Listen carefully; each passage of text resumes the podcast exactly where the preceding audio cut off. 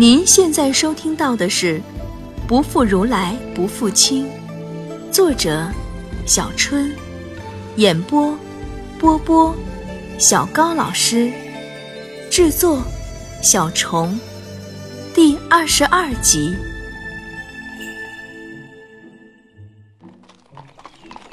我坐罗什的马车到王城，一路的颠簸，本来该有助睡眠，可是我却了无睡意。我整个人处在极度的亢奋当中，不时地盯着自己的双手。自从这双手碰触过他的脸后，我都舍不得洗手了。我伸出手，闭着眼睛，在脑中描绘出他的轮廓，用我的手去再次感觉那微温的触感，略有些扎人的胡茬儿，消瘦的双颊，顺滑的皮肤。不可抑制的笑又漾上了我的脸，我就这样一路时不时傻笑着。下午时分到了盐城，住进了罗什早已安排好的定点客栈，还是个上房。如果没有他的预定，这会儿客栈也早已人满为患了。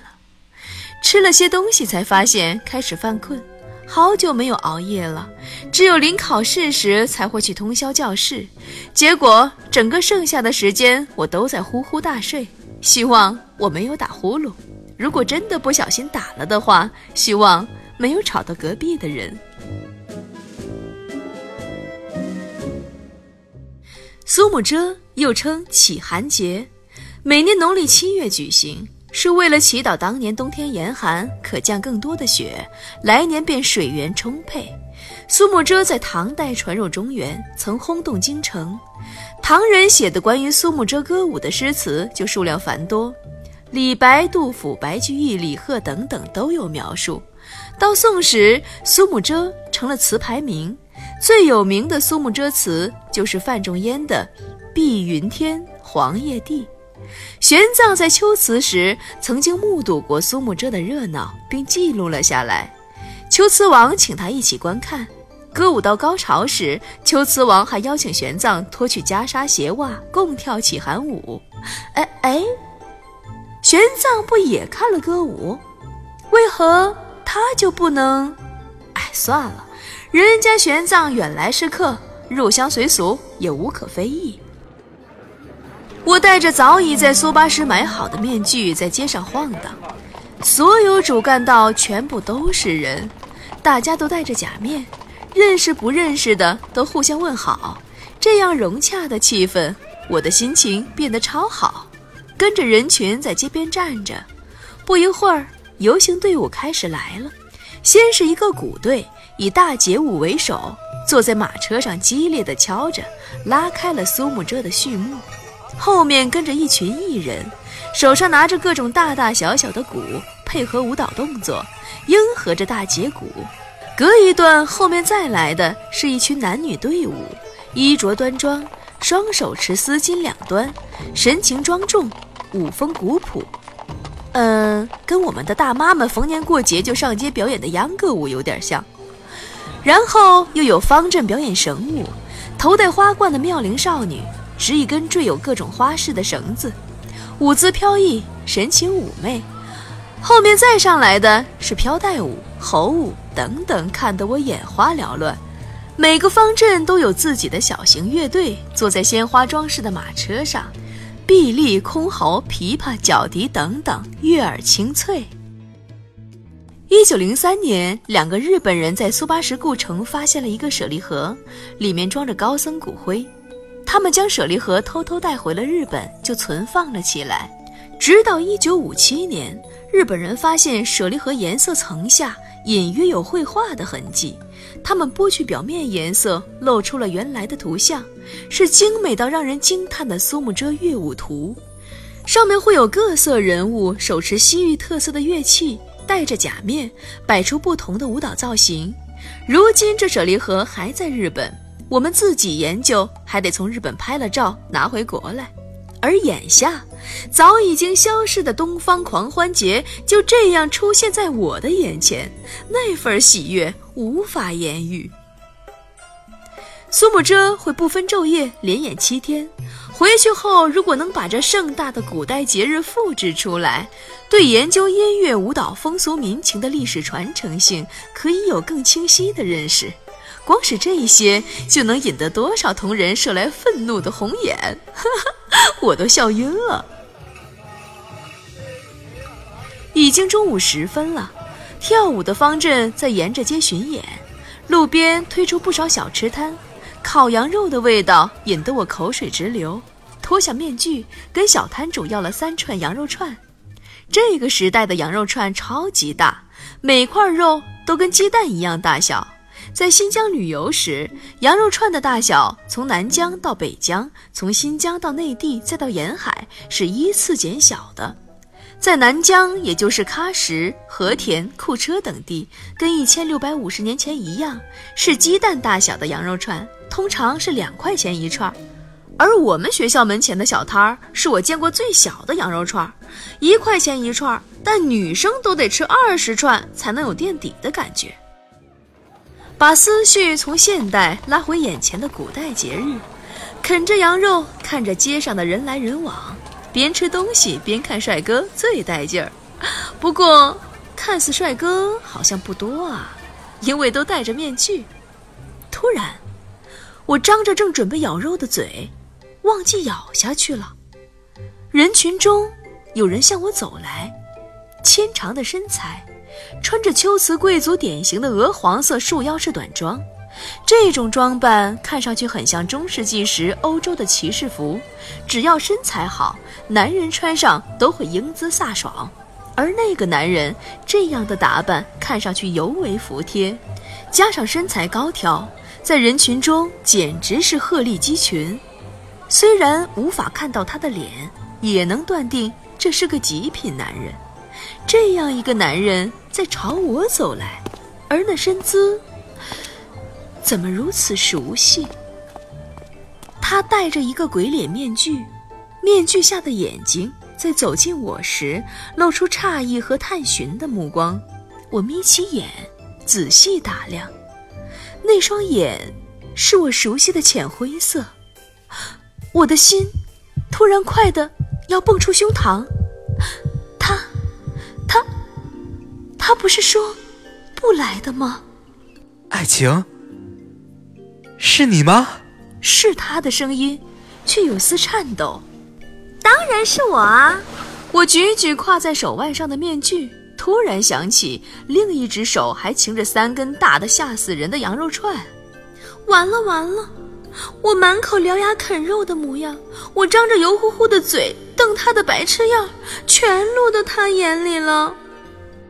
正在懊恼，我跌进了一个温暖的怀抱，我的心砰砰直跳，混乱的思绪飞快飘过。他怎么？为什么他今天？手上还高高举着羊肉串，我整个人像被点了穴一样，任由那个高大的男人将我一把抱住，腾空转了几个圈儿。爱情，你真的回来了！哈哈，哈哈，哈哈，哈哈。目眩中听出，虽然有些像，但这不是他的声音。他的手臂没有那么明显紧绷的肌肉，他不会这样开心的大笑。他绝不可能在大庭广众下毫无顾忌地抱着我转圈儿。我被放回在地上，面前的他对我微亲，一手揭开了面具，高挺的鼻梁，大而明亮的眼睛，长长浓浓的眉毛，浅灰色的眼珠，像极了他。身高和体型也和他那么的相仿，可是，脸没有他那么狭长，皮肤。也没有他的麦色浅，嘴角弯弯，尽是调皮。我隐隐浮出的失落，立刻被另一阵欣喜而淹没。福沙提婆，这次换我抱他了，只是为何他那么高啊？放开他时，看见他一直没合上笑的嘴，对我努努。爱情，你嘴上的油，全蹭在我衣服上了。刚刚觉得抱那么一大小伙儿有点不好意思的心，立马被这句话呛了回去。这死小孩还是没变。所以你要请我吃饭。没等我反应过来，手上的肉串已经被他夺下，还给了小贩。然后我就被他拉着走，都没时间嘀咕一声：“浪费粮食呀，你个败家子儿！”我瞪着眼前一盘盘看上去蛮像那么回事的菜肴发呆。有多久没吃过中餐了？有多久没见过白米饭了？这个时代，米是从汉地运来的，在西域吃顿米饭，那是多么奢侈的一件事儿。瞧瞧这里的摆设，还弄个包厢坐坐。我嘴里塞着饭，心里嘀咕：“哎，还真是个败家子儿。”对面的他却没吃太多，只顾一直盯着我看，嘴角的笑总也抑制不住。看得我心里直发毛，只好低头猛吃。进来一个汉人女子送菜，她依旧举着那摄人的笑道谢，看得那女子脸色红红，退出去时竟然撞上了门。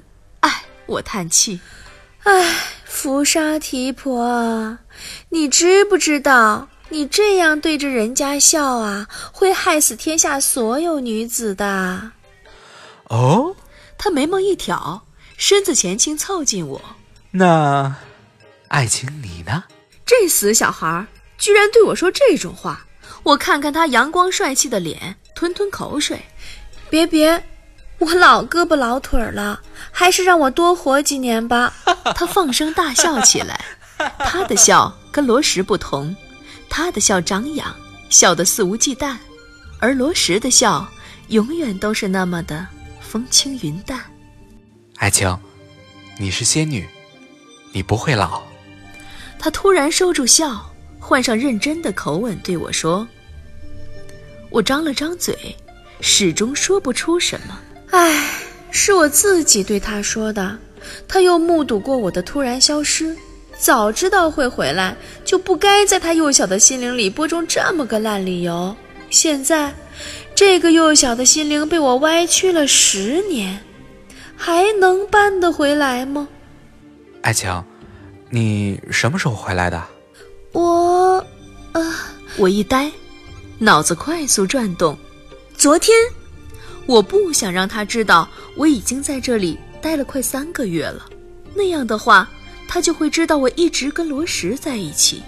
罗什，我要用我自己的方式爱他，保护他。然后他问我住哪儿。我跟他说了客栈的名字，他看看还在往嘴里塞米饭的我，不耐烦地问：“你还要吃多久啊？”我愣：“你有事儿吗？这么急？”“当然有事。”他一本正经地回我：“要去帮你搬行李啊。”“去哪儿？”“当然是国师府。”福沙提婆跟着我去客栈退房。我收拾东西时，结果被他看到了我的小内内。他竟然拿着我的 bra，一脸好奇地问：“这是什么？”害我闹了个大红脸。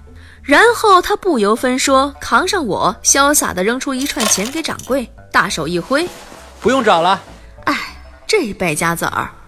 快到国师府时，我惴惴地拉住了福沙提婆：“哎，你要怎么跟别人说我啊？我的模样可是十年未变呀！”他停下脚步，眼珠转了几圈儿。嗯，那就说你是爱情的侄女，叫小爱情好了。我晕，不愧是兄弟俩，思维方式还真像。不过我不会瞒父亲的。他脸上显出认真的神情。我从来不瞒父亲任何事。鸠摩罗言，那个学者般儒雅的人，他的话应该。能接受我这样怪异的出现吧？我睁眼盯着面前的一切，还是我原来的房间，摆设一点儿都没变，床头墙面上甚至还有当年让福沙提婆默写的字帖，他当时一定要贴在那里，我拗不过，只能让他默完一张就贴一张，字迹歪歪扭扭的，以前看着就叹气，现在居然无比的亲切。房间可是每天都打扫的，就等你回来。有丝气息落进我的耳朵，痒痒的，心里流过一阵温暖。来，再带你看样东西。还没容我感动够，就被他拉着走。哎，还是跟小时候一样性急。我被拉进他的房间，这里变化倒是挺大的。墙上挂着好几把剑，看剑鞘的制作工艺就知道是好剑。一个小小的书柜，匆匆扫一眼，几乎都是吐火罗文和梵文。梵文我看不懂，估计是佛经一类。吐火罗书籍都是兵法和战争类，少数几本是汉文书，是《孙子兵法》《韩非子》《战国策》之类的。我正在打量他的房间，看他小心翼翼地从柜子里拿出一副画框似的东西，小心揭开裹在上面的棉布，露出里面的一幅画。我张大嘴，是哆啦 A 梦，我送给他的新年礼物，他居然把它当成一幅稀世名作一样裱起来。我抬起眼看他，叫一声：“福沙提婆。”你先别急着哭鼻子，还有呢。他从枕头底下翻出一本书，塞进我怀里，是本《诗经》，书的页边卷得厉害，都快被翻烂了。你随便翻哪一页，然后考我。我没翻书，想了想，国风背风里的击鼓会吗？他咧嘴一笑，双手背在身后，躲起方步，晃起脑袋，抑扬顿挫地念：“击鼓齐堂，踊跃用兵。”土国城曹，我独难行。从孙子仲，平陈与宋。不我已归，忧心有冲。原居原处，原丧其马。予以求之，于林之下。生死契阔，与子成说。执子之手，与子偕老。于嗟阔兮，不我活兮。于嗟寻兮，不我信兮。这是《诗经》里我最喜欢的一首。我跟福沙提婆都是讲吐火罗语的，不像罗什讲的是汉语。乍听福沙提婆背汉语诗，听他怪异的发音，我想笑，又觉得鼻子酸的好难受。记得吗？你说过，只要我背出《诗经》，你就会回来。我点头。真没想到，我当初只是随口说说的，他却当了真。第一年我就背出了全部诗经，结果你没有回来，我就想是我没学好，所以第二年我又背了一遍，可是你还是没回来。每年汉历正月初十，我就到你房间背一遍诗经，背了十遍，你终于回来了。福沙提婆，感动吗？我点头，鼻子太酸了，我快撑不住了。那，让我抱一下。一个饿狼扑上小红帽，我一把啪开它，刚刚想涌出的眼泪，通通吞回肚子里去了。那天还去见了鸠摩罗炎，十年的时间，他的儿子们。都已经长到人生最绚烂的年纪，十年时间在他身上，却如被刀狠狠地削过。原来就清癯的脸，更是瘦得形销见骨，头发已经全白了。他今年也就五十岁吧，可是看上去身体很不好，不时的咳嗽。那双镶嵌在深凹眼窝中的浅灰眼睛，那双。充满智慧与人生感悟的眼睛，仿佛能穿透人心。突然心弦波动，罗什的眼，好像他啊！嬉皮笑脸惯了的福沙提婆，在父亲面前却神态极为恭谨，一脸认真地用梵语跟鸠摩罗言交谈。鸠摩罗言不时用惊诧的眼光看向我，看得我心里一阵慌。可是，直到最后，他也没有对我奇异的来历说什么，就用吐火罗语温和的要我安心住下，府里的人会以贵客待我。我猜的果然不差，睿智如鸠摩罗言，就算他也无法弄懂我的真实身份，却绝不会将我当巫女烧掉。也难怪他能有那么出色的两个儿子，而兄弟俩又如此的尊敬父亲。那天夜里，在我先前住了三个多月的房间里，睡得无比的香甜。睡前想到，不知罗什知道我回了国师府，会作何想法？唉，不知他现在在做什么？他会想到我吗？